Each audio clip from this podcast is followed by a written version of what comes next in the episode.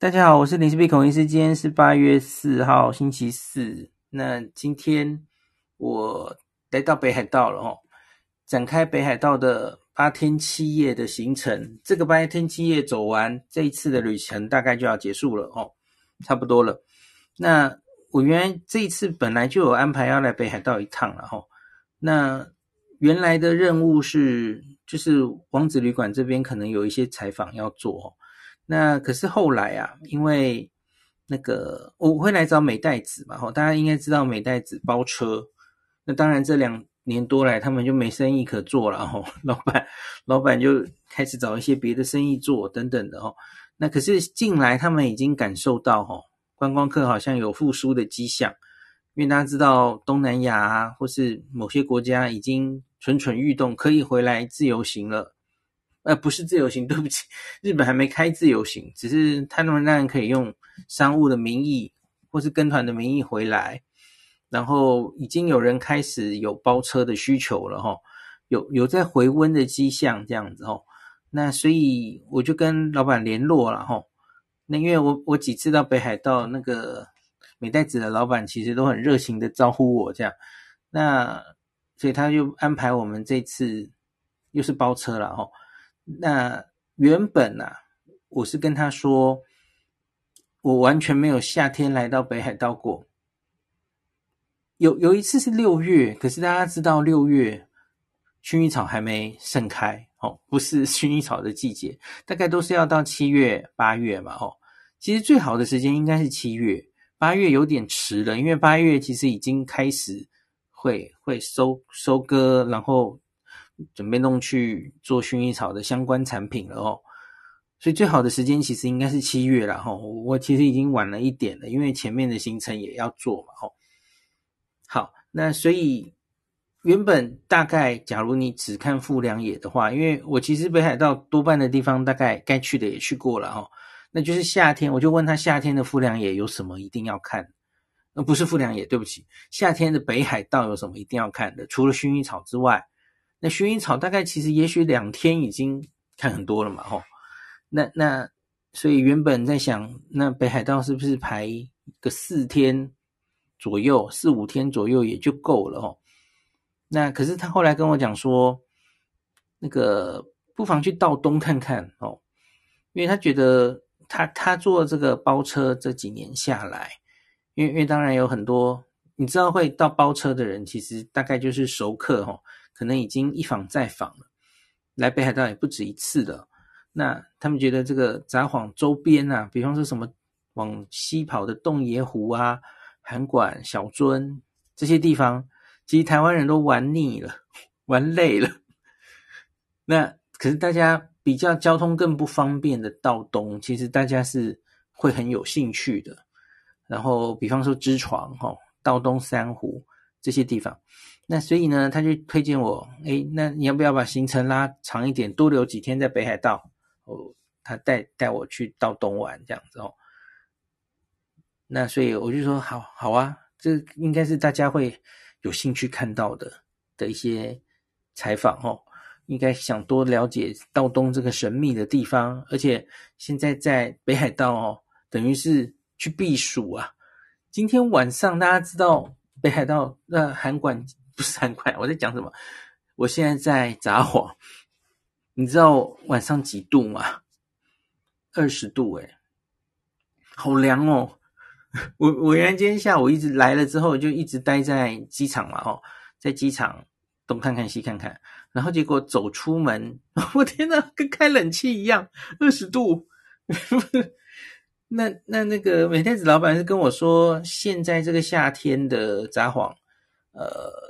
中午啊，有太阳的话，其实还是会热啊，可以热到大概三十二度左右。可是大概就热那两个小时，然后它就早晚温差很大哦，晚上就可以到二十度。二十度是什么意思？就等于是开冷气啊，而且是开得很强的冷气，好不好？所以我就忽然觉得好像应该要去买一个薄外套，这样子 就好凉哦，可以来避暑哦。那另外也因为大家都知道东京疫情变严重了嘛，哦，这几周。所以我就想来北海道久一点吼，那也避避呃，就是人比较人烟稀少嘛，哈，往道东跑的话，哈，也是避一下疫情，我觉得也不错，哈，就是大家应该会有兴趣的内容。好，所以最后我们就安排了这几天，其实都一直在筹划了，哈。那北海道我们就会有八天七夜的行程，哈。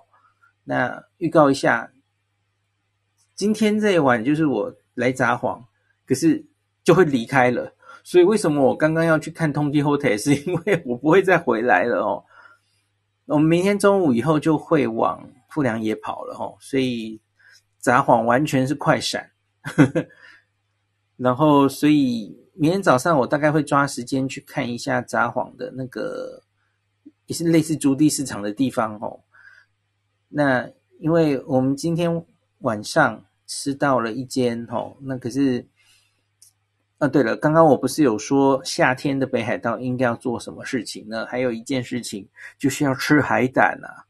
海胆就是六到八月这个最这个产季，那它的产季原因是因为六到八月以外它是禁捕捞的哦，不能无止境的这样捞嘛，哦，所以那个很鲜美的那个紫海胆哦，Munasaki 海胆。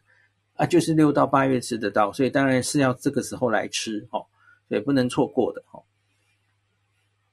好，所以就是夏天的北海道就是要吃海胆，还有要要看薰衣草，薰衣草大家都知道了哦，花田跟薰衣草。那那个这一天我的行程其实就是大移动哦。回头来讲一下，我们昨天看完花火是到新系嘛，吼，然后诶，怎么马上就飞到北海道去了，吼？那而且为什么这个动线很奇怪，吼？我还先坐了这个嗯新干线回到东京，然后又跑到羽田机场，然后最后从羽田机场飞在新吹新千岁机场。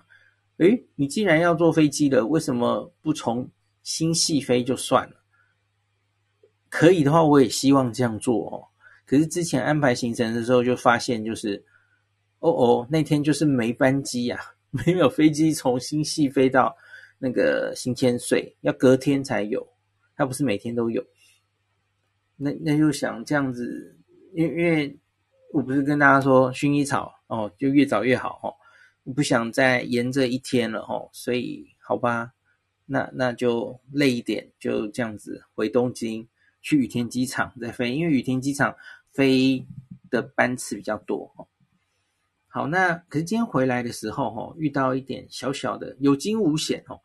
第一个就是今天的新闻，大家应该可能有看到哦，日本的最近两天天气不是很稳定，有些地方下大雨。东北的话，特别是山形县跟新系的某些地方，下雨下得非常大。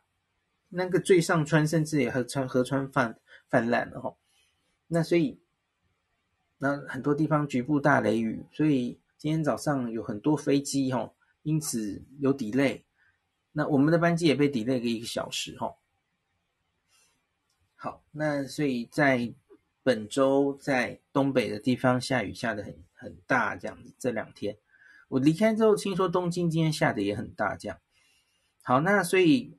我今天早上哈，首先我们就吃 Super Hotel 的新系的早餐，我觉得真的还不错哎，因为我自己吃有一点意外，因为我我这辈子其实只住过两次 Super Hotel，诶，有一次是不是有住过？可是我没有把那个宿泊记整理出来哈，呃。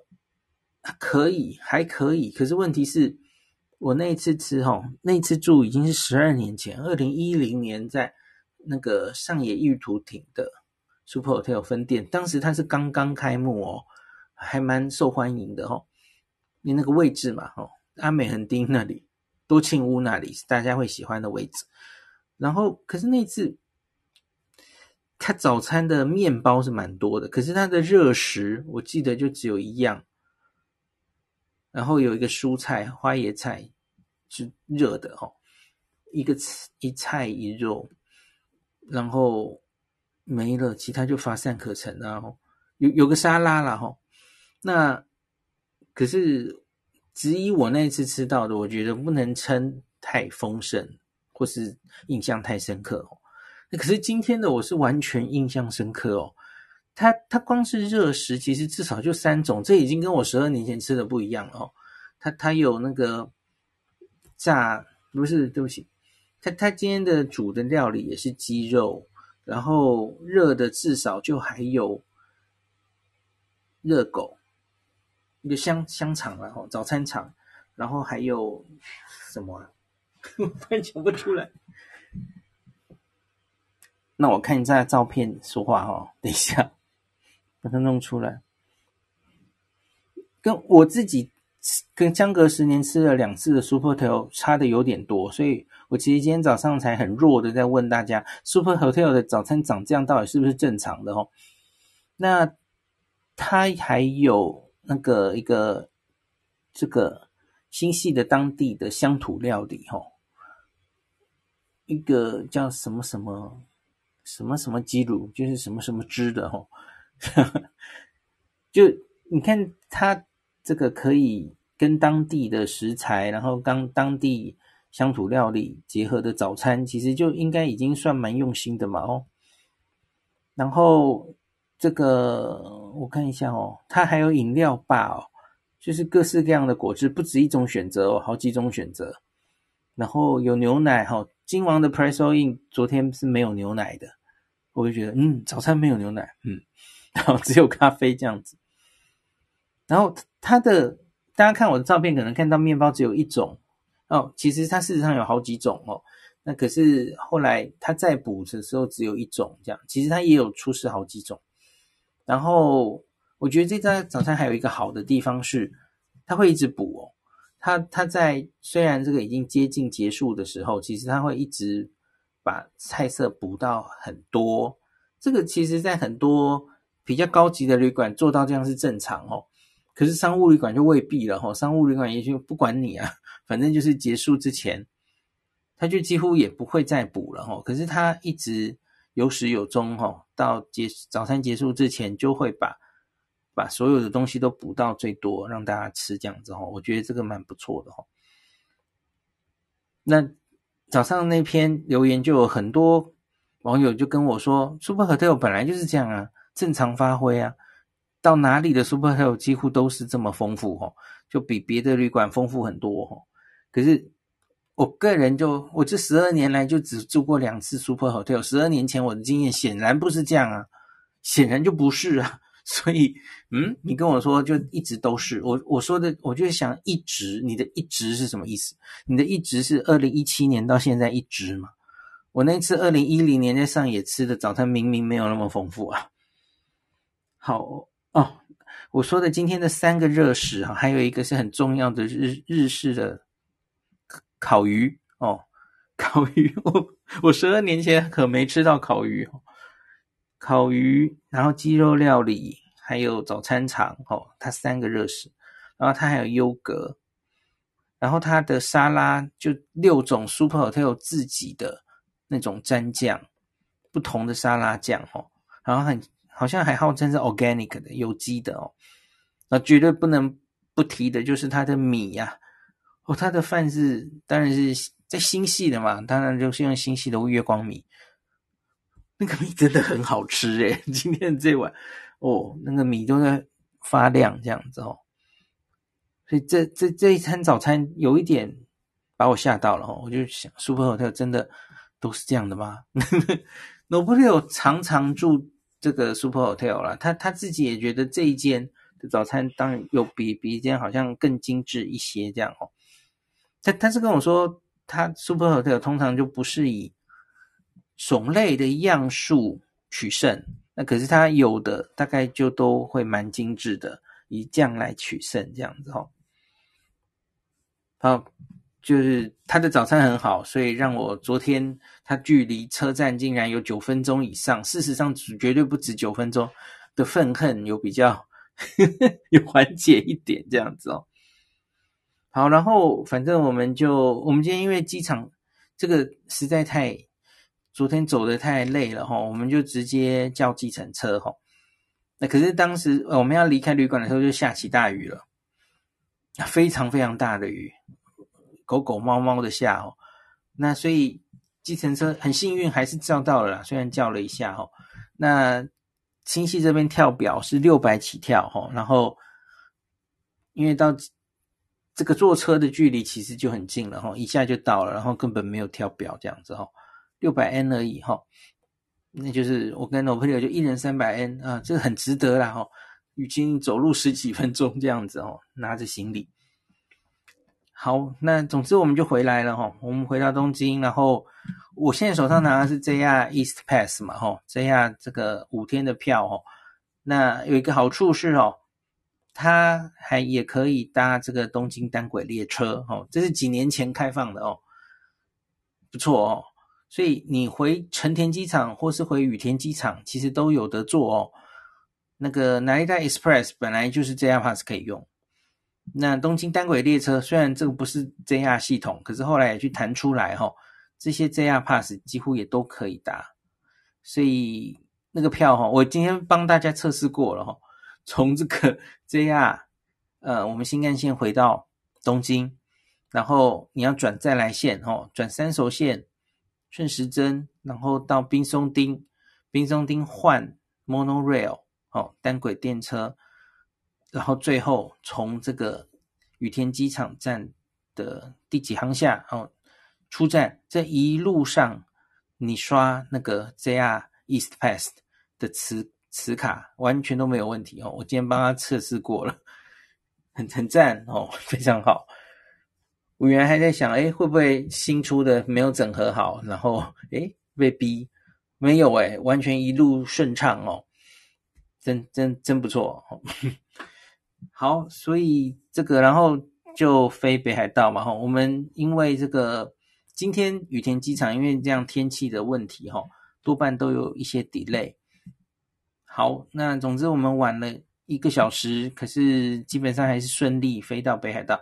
那我发现了一件事哦，我们今天坐的是假如了哈 JL，那他用大飞机来飞这个航线，飞这个羽田札幌的航新千岁的航线哦。那后来有网友留言跟我说，其实这个线本来就相对热门的，所以他通常会用大飞机飞飞。那这个大飞机哦，它是 有电视的哦，因为我好像在日本搭这个呃国内线，还从来没有遇过有那个椅背上有电视的状况过哦，因为通常是比较大的飞机 才会有，对不对？然后那个我讲什么？今天这个飞机算大哦，它是这个三三三嘛，它的位置是这样子的，那。几乎坐满，非常非常的满。那一路上哈，我就一直听到小孩的哭闹声，我 真的有点崩溃，就是不止一个哦。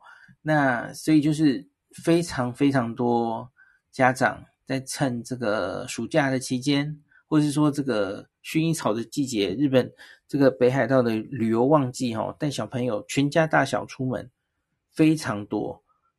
嗯，我我在今天的这一班飞机哈。所以从头到尾，哈，这个小朋友的哭闹声不绝于耳，我觉得好可怜哦。那种很显然看起来就是不到一岁的小朋友坐飞机这样子哦。然后大家都知道，两岁以下几乎都戴不住口罩嘛，吼，这些小朋友在飞机上几乎都没戴口罩。我心里就在想，嗯嗯，该说什么呢？与病毒共存。好，反正就飞到新千岁机场，那。我大概在晚上这个晚上约了一间餐厅要去吃嘛，吼。那之前新千岁机场，我本来就希望要留一些时间来逛，因为大家都知道新千岁机场这几年实在是进步的非常多，哈，变成一个非常非常好逛的机场这样子，哈。那可是今天的状况不太一样，哦，因为呃，一直到现在了，哈。国际线新千岁机场的国际线，然后来的旅客，不管是班次、班次还是人，其实都少很多哈。所以国际线这边其实是蛮冷清的。那所以今天我主要是逛国内线这边的商场。那可是这个其实也本来我们从新千岁进出的时候，哈，这个在各个国际航线这这边本来就店比较少，那所以本来大家都会走一个长长的通道，大家记不记得？那个通道从二楼走的话，就是电扶梯，这样平的电扶梯。那从三楼走，其实就会经过很有名的，像是小叮当的那个主题的室内的那个叫什么呢？反正就是个设施，然后会有小叮当的餐厅嘛，吼，大家应该记得。我我一直讲小叮当，对不起，昭和年代的哆哆啦 A 梦的餐厅，然后近期又开了 Hello Kitty 三丽鸥的一样的类似的这个呃室内的设施，哈。那里几乎都没有什么改变哦。那我今天去逛的时候，大概是五点到六点，所以店都提早关了哦，就很傻逼戏。那另外一个可以提的是哦，针对那个时候的奥运快到了嘛，吼，所以北海道其实旅游是越来越热，所以他们一直在扩建国际线哦。那我今天就去参观他们扩建国际线的部分，我忽然就有点觉得。诶，好像这个时间静止在两年半之前哦。那国际线那边就几乎完全没有人哦。我们是五点多走过去就看到地勤下班了哦，因为反正就没有没有飞机了哦。那他的那个班次表那个表上啊，他有标一班就是飞高雄的哦，台湾的高雄，不是日本的高雄。然后他说飞那。那班然后是欠航的状态，这样子哦，就取消了哦。然后那个美代子老板跟我讲说，其实没有这班啊，早就没有这班了哦，因为这个，然后他不知道为什么这两年多来，就是荧幕上就是会秀这个哦。我就想啊，怎么会这样？那另外呢，他们因为因应这个原本以为会增多的国际旅客呢，他们其实在疫情期间，往后延伸开了很大很大的国国际线这个出发的区域哈，那那有有很多店家，可是现在当然都没有开哦。那往那边走就一片冷清，我觉得我有点像是在来验收，不是球场要验收完才能打哦。好。我好像是来验收这个机场合不合格，就只有这种感觉哦，因为完全没有任何人这样，那可是做的美美轮美奂这样子哦。然后另外他们甚至还盖了一个旅馆哦，新新开了一间旅馆。我今天只有到拉比去参观了哦。那可是就是美代子老板就跟我说，特别是冬天的时候，常常会因为暴风雪让这个飞机被延误或是取消嘛吼，所以。机场本身也需要盖一个旅馆，那所以就有这个旅馆的诞生哦。这个旅馆看起来是走高级路线的哦。那这个顺便参观一下哦。好，那机场我反而今天花了最多的时间是在呃国内线的那边，然后还有它有一些什么美食街，就顺便看一下有什么变化这样子哦。那我我自己觉得好像，嗯，变化比较多的地方是有几间非常有名的甜点，我不太记得它原来有没有专卖店，因为我记得那个时候哈，都都是有好几间土产店，那每一间土产店都可以卖任何品牌的东西，所以其实有一点混乱了哈。其实多半机场大概都是这样了哈，比方说你就可以在很多卖店都可以买到六花艇。可以，可是问题是每个人准备的其实就不一定，呃，有些多有些少嘛，吼，所以不是非常好逛。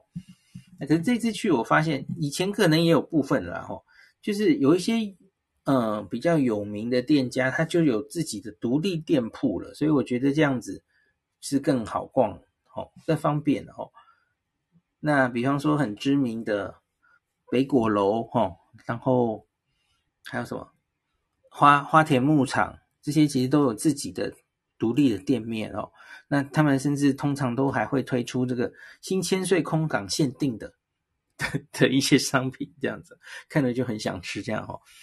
那实在是眼花缭乱。那大家都知道，已经过了三年了哈，所以这中间又有很多新的这些我们熟悉的品牌，像是 Royce，像是 百色恋人哈，这些北海道柳月这些东西的甜点哈，经过这三年哦，各自都有。出了很多新产品，然后我就眼花缭乱，不知道吃哪个，不知道买什么哦。然后结果他们就跟我说，他们自己最喜欢吃的这个冰淇淋哦，是北谷楼的冰淇淋这样子哦。那所以我今天就也吃了一个哦，我没有吃梦不思议大泡芙，因为这个我印象里我可能吃了两三次了吧，反正我知道它的味道哦。水果楼。最有名的，其实你要我只推荐一个，我我我会推荐梦不思议大包袱，真真的是吃起来很过瘾哦。那个卡斯德卡斯达酱很香很香，那就吃它的双淇淋，就果然好吃这样子哦。那可是在这里哦，很多店家都有推出双淇淋，那真的要好好选，真 的还蛮难选的。然后在这个。嗯、有一间是那个大家应该听过札幌农学校这个哈，这个札幌农学校这个饼干，然后它这个品牌它也有推出一个双麒麟，那可能那个霜淇淋听说好像有连续几年都得到奖哦，然后在今天我看到那么多店里面，它的确排队是最多的哦，所以也许它真的比较好吃吧哈，可是我们那时候在赶时间，所以。就就没有买了，我就只买了北国楼的那一只哈，蛮真的蛮好吃的。然后另外就是除了卖甜点之外，甜点是呃北海道很重要的一部分哈。那下一步就是你也可以买新鲜的水产，比方说买螃蟹，呵 呵然后买各式各样的北海道产的这些鱼货回去哈。呃，其实应该是没有什么限制的吧？要买真的是可以带回去的哦。然后我特别来看一一间是买卖这个螃蟹的哦，它叫加藤水产。那这这间它其实已经是二代目了哈。那这个加藤水产是听说是这个千岁机场啊，新千岁机场这个卖这个新鲜螃蟹。就是第一名卖的最多这样子哦。那其实这家店历史蛮悠久的，这家店其实是现在老板的爸爸开始经营的哦，现在是二代目。然后他们有一点是比较有名的是，他们是第一个开始做电商的哦，就是在电商还不是这么，就是网络购物的，你就可以买到螃蟹哈。在在之前没有那么呃普及的年代，其实他们就开始做这件事了齁。所以他们后来就这个，他们应该是不止原本我觉得应该是 B to B 为主齁，就是卖卖到一些餐厅哦，他们产螃蟹的嘛齁，加藤水产。那可是后来他们也开始做就是 B to C 的齁，比方说就是我晚上要去吃的那间餐厅，其实就是他们的。推出的餐厅哈，那第一个是这个哦，一个是他们这个餐厅，我我们查了一下哦，它其实应该是两年前才开的，所以它根本就已经是疫情后，所以这家店其实还没有真的接接待过外国人，就是没有那么多外国旅客的需求哦，所以那这个老板其实这一次想请我去。帮他们看看哈，这个老板他是地址区的人，加藤先生哈，地址区出生的。诶，地址区大家知道在哪里吗？就在道东哈，那个像是摩州湖、曲学路湖哈，都是在地址区町里面的哈。那这个人他是出生在川汤温泉，对，所以我们这次都会把行程摆到后面，会会到这些地方哈。那他其实是卖螃蟹。就是很很有名嘛哦，然后赚大钱哦。可是他他最最近就是专注到想要让更多人来看到他的故乡地址区嘛吼，所以他就开始投投身在一些民宿啊或是旅馆的经营，然后也开了这间实体店嘛吼。以后在旅游恢复的时候，他是希望可以就是对外国客，让让外国客来来这些店，然后去住，然后到他的故乡川汤温泉，然后可以这个 希希望吸引更多人来他的故乡这样子哦。好，所以我们今天才会到他的店来才吃这个，这个是晚一点，等一下今天最后的行程这样哦。好。反正机场我大概应该讲完了吧，哈，所以就是你其实也可以在机场这个生鲜的柜位，它这个生鲜的商品不只是海鲜哦，还有那些呃像是美英选果，上次有逛过哦，的一些蔬菜水果，在这边都可以有得买的吼。然后机场真的就是我觉得有有变得一些哈。那现在国内线这边其实已经人山人海了嘛，就跟飞机上一样了吼，好多人这个时候来北海道玩。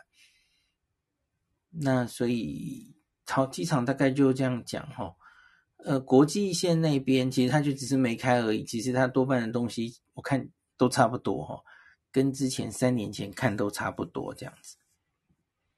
那主要的不同就是国内线的柜位它好像有一些变动哈，有一些呃。老牌的、有名的甜点店其实都有自己的专门的柜位了，这样，然后很多家都有推出双麒麟，就是大家有兴趣来的时候，可以每一家都点来吃吃看，看看哪一间最好吃，这样子哦。那很有名的那个油脂鸭的牛乳，它它也有自己一个柜位哦。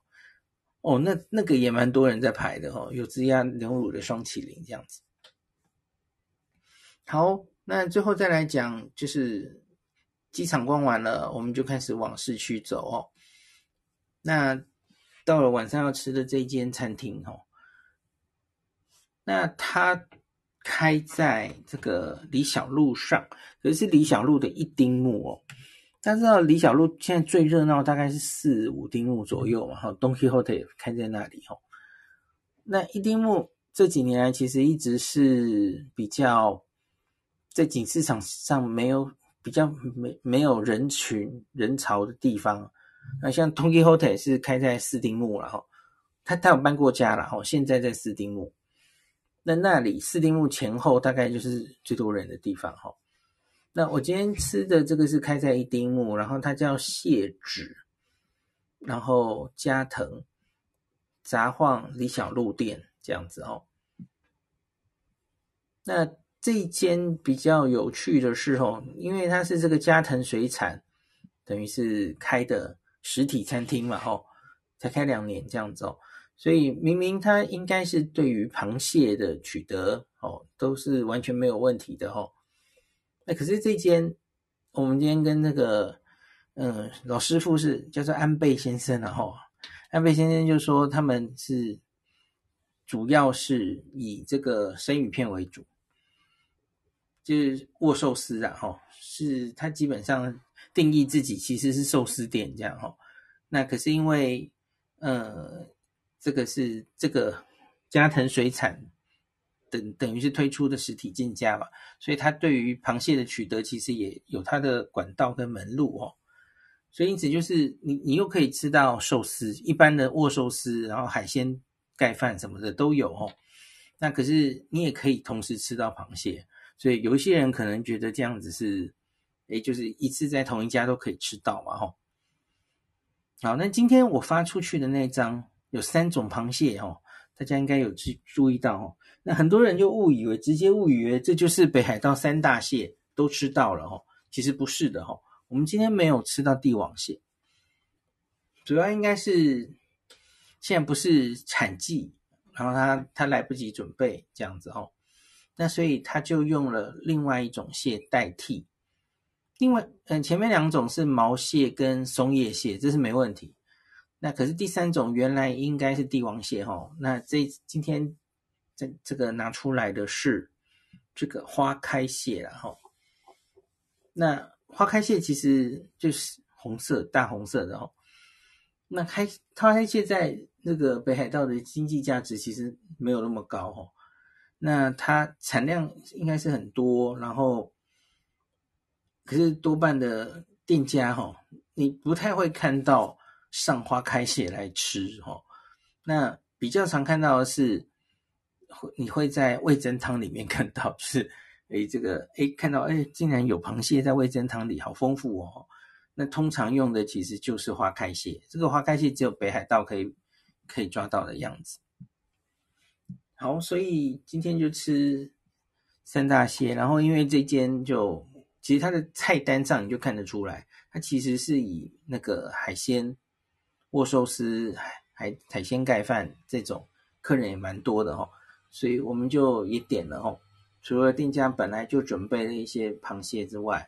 那我们就开始点一些小菜，然后点一些生鱼片。因为假如要跟台湾朋友建议推荐这间餐厅来不来，值不值得来，呃，大家很会在意的，当然是因为螃蟹终究价位比较贵。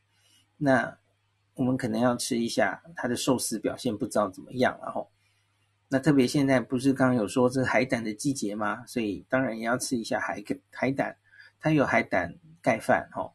然后它海鲜盖饭上、握寿司上其实都有海胆，所以就可以比较一下哦。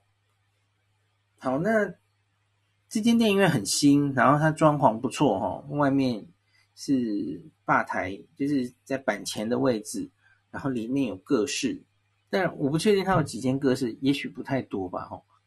那可是以后真的观光客回来的时候，也许它会扩充。它目前有二楼，可是二楼都还没有。开始接客，好像还是当仓库一样哦。那所以以后也许空间会更多。那它的这个生鱼片，这些鱼货的新鲜度是完全没有问题的哦。那只是它的问题可能就是价位可能会偏高一点，因为因为它卖的其实很明显就是刚刚装潢完，然后觉得是一个呃还不错的用餐环境哦。那所以我觉得它可能是贵在贵在这里了哦，当然不会是你想象中的这么便宜这样子哦，只是因为它是一个这个状况很不错，吃起来很有气氛的店家。那今天是平常日嘛哦，我们到的时候其实已经嗯蛮晚的了哦，九点，嗯，我们到是几点？七点，七点。快八点吧，哈，其实已经过了晚餐的最尖峰的时间。可是我们进去的时候，哈，外面的那个板前座位几乎全部坐满，就是觉得还算是一家蛮受欢迎的餐厅哦。好，那今天吃到了两种海胆，那他说这个是我们有问那个，呃，主厨哈，那个。今天吃到两种海胆，明显好像味道不太一样哦，颜色也不一样，那吃的满足度也不一样。我我跟同朋友们，我们都觉得握寿司的海胆好好吃哦。那可是我们特别叫了一个一碗整整的都是嗯海胆盖饭的哦。那在菜单上哦，他写这一碗是实价。就是看那个时候海胆是多少钱，那不一定哈。那结果我们今天吃的这一碗海胆是一万多块，我我觉得有点被这个价钱吓到了哈，一万多哎，你 没有听错，日币。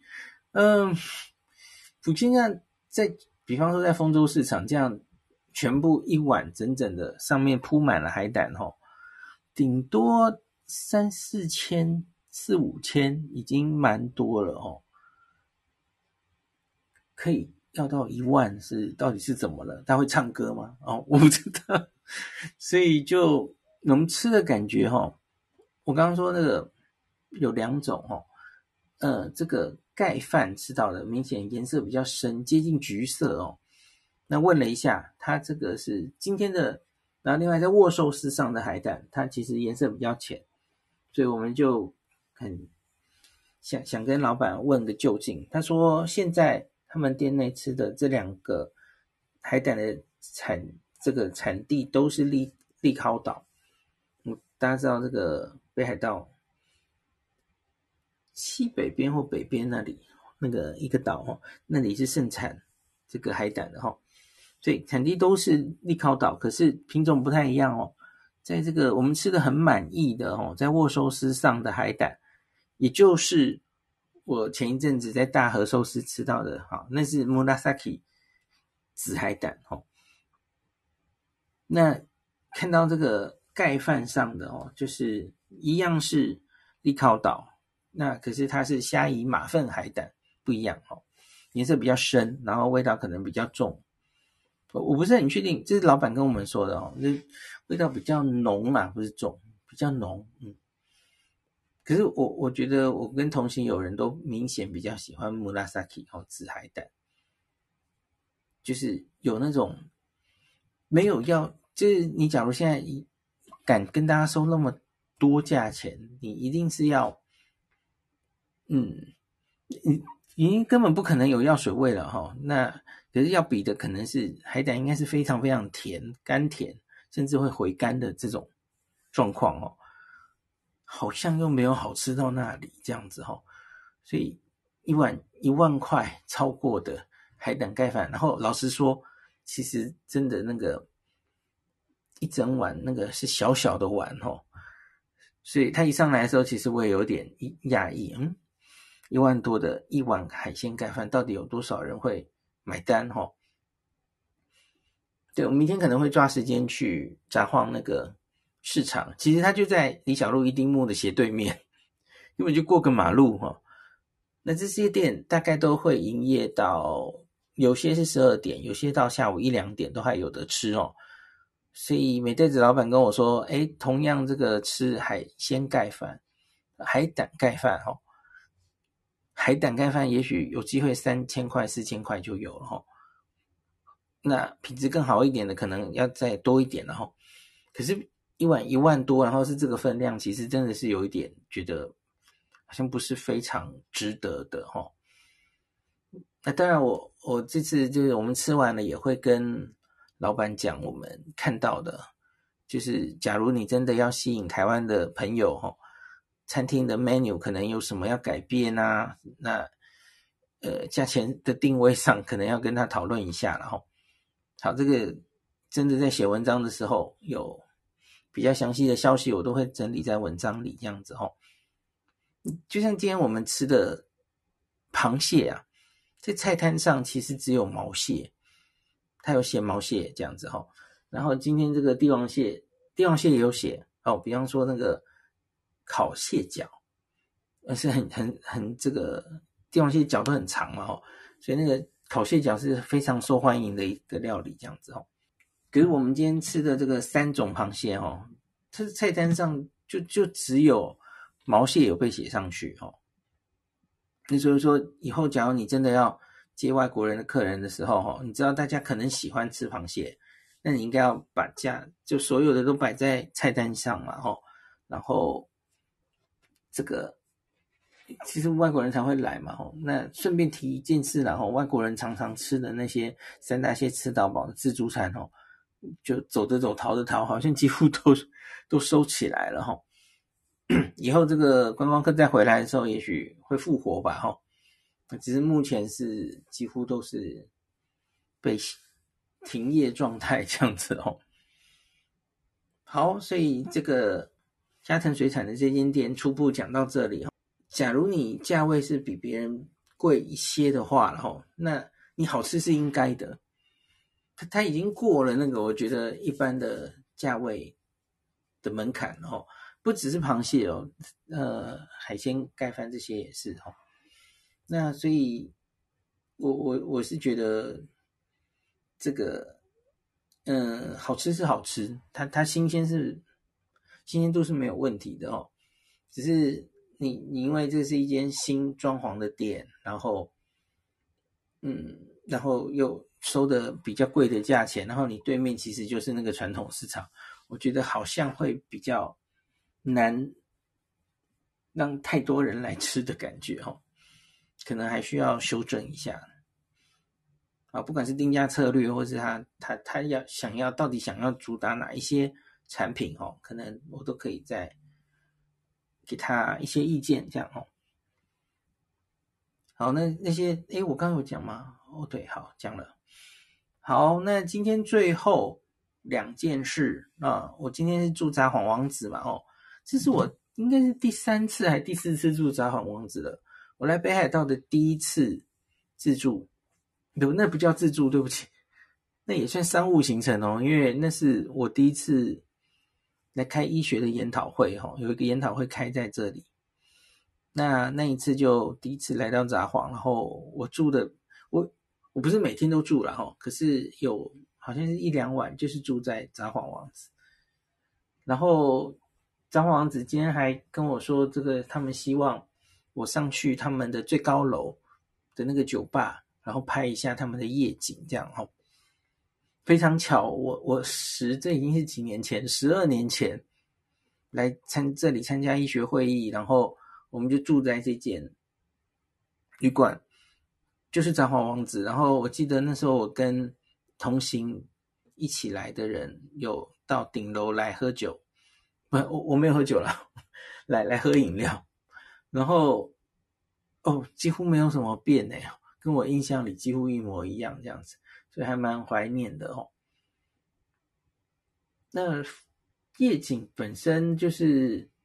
我觉得这种比较又有点残忍了哦。前面才看那么多东京夜景跟这个 北大阪的夜景，因为因为北海道札幌当然相对这个高楼就没有那么多吼。那有一个可以提的是，呃，一样啊，因为这个是我要讲什么？大通公园的最右边那个那个塔叫什么？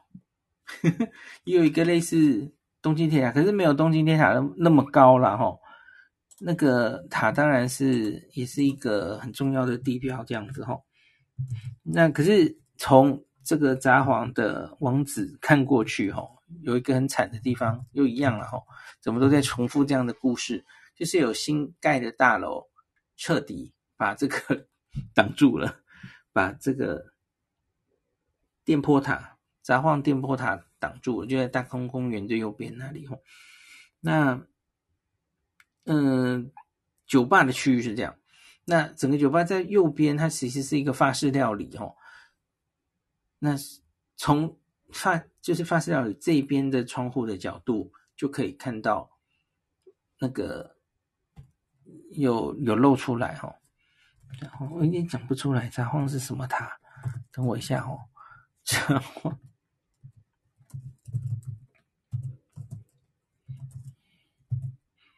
交换电视塔，OK，好，有点类似一个小小型的东京铁塔的感觉哈。札幌电视塔，那一一要在法国餐厅的某个角度，你才会看到札幌电视电视塔在那里。然后，嗯，这个而且小小的哦，那它也可以往博野的方向看到，呃，那个百货公司顶上的。摩天大楼，呃，不是摩天轮啊，不是摩天大楼，对不起。然后，另外，它的夜景另外一个比较值得看的就是往这个札幌车站那里。札幌车站主建筑旁边其实就是一个日航旅馆嘛，吼，JR Tower。那我上去看过夜，看过风景嘛，跟大家讲过。那所以，其实这些建筑其实都有点。太远了吼，所以呃，夜景就你你要真的比较，当然不能跟这大都市比，然后可是因为札幌其实高楼不是这么多，所以你只从札幌王子这个三十几层楼看，其实还是蛮蛮漂亮的哈。只要大家有机会来的话，可以上来喝一杯这样子哦。好，今天最后在开房前的最后一件事就是我们开车，今天开车的时候我有经过。李小璐的金安殿堂，好，Donkey Hotel，我就看，哎，这跟我当初印象不太一样哈。他好像原本不是在现在这个四丁目的地方，所以他后来其实有一直换地方。可是换到现在这个地方，其实占地蛮大的，它有继续扩充哦。然后我不是很确定它到底是什么时候改的哦，只是它现在哦这一间是 Mega Tonky，。大家应该记得 Mega Conti 是什么吧？哦，Mega Honki 的店主要就两个店跟平常的那个金安殿堂不一样。第一个就是它的路会比较宽了哦。那个一般的 Donkey Hotel 会这个展示的密密麻麻，然后走道走道都很挤，这样很正常哦。在比方说寸土寸金的东京，大概 这样子，这其实很合理哦。那可是比较郊区的一些哦，或是比方说东京的。应该是涩谷嘛，吼，也有一间 Mega Tonki 吼。好，什么叫 Mega Tonki？就是它这个展示的那个走廊啊，什么都比较宽吼，比较不会人挤人了，然后 挤在一个地方，然后找不到东西这样子吼。好，第二个就是它会有生鲜超市吼。那所以因为我知道它有这个差别嘛，吼，所以我就在订房前，我们还是抓一。点时间，反正美袋子有包车，有开车嘛，哦，他很快的就送我们来看，很快的逛一下这个 Tommy Hotel。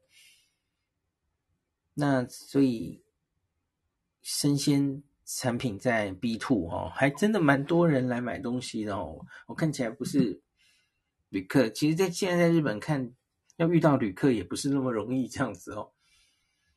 那所以现在看起来还是本本地人为主这样子。那初步一样然后，又是我的惯惯性，就是用饮料来查查它有没有便宜哦，还不错，还不错哈。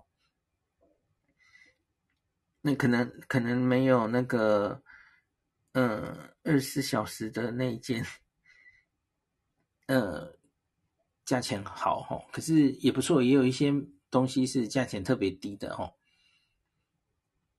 好，那所以。这个札幌就讲完了哈，那顺带一提，他在四丁目，然后他斜对面就是也也蛮多人到札幌会想住的一间就是 Richmond Hotel 这样子哈，那他他有一个开口是开在李小璐这边的哈，那这间 Mega Donkey 也是这样子，所以可以逛到深夜哈，就在旅馆的斜对面，也是蛮方便的哈。好，那今天就讲到这里，明天就要准备展开，呃，包车的行程。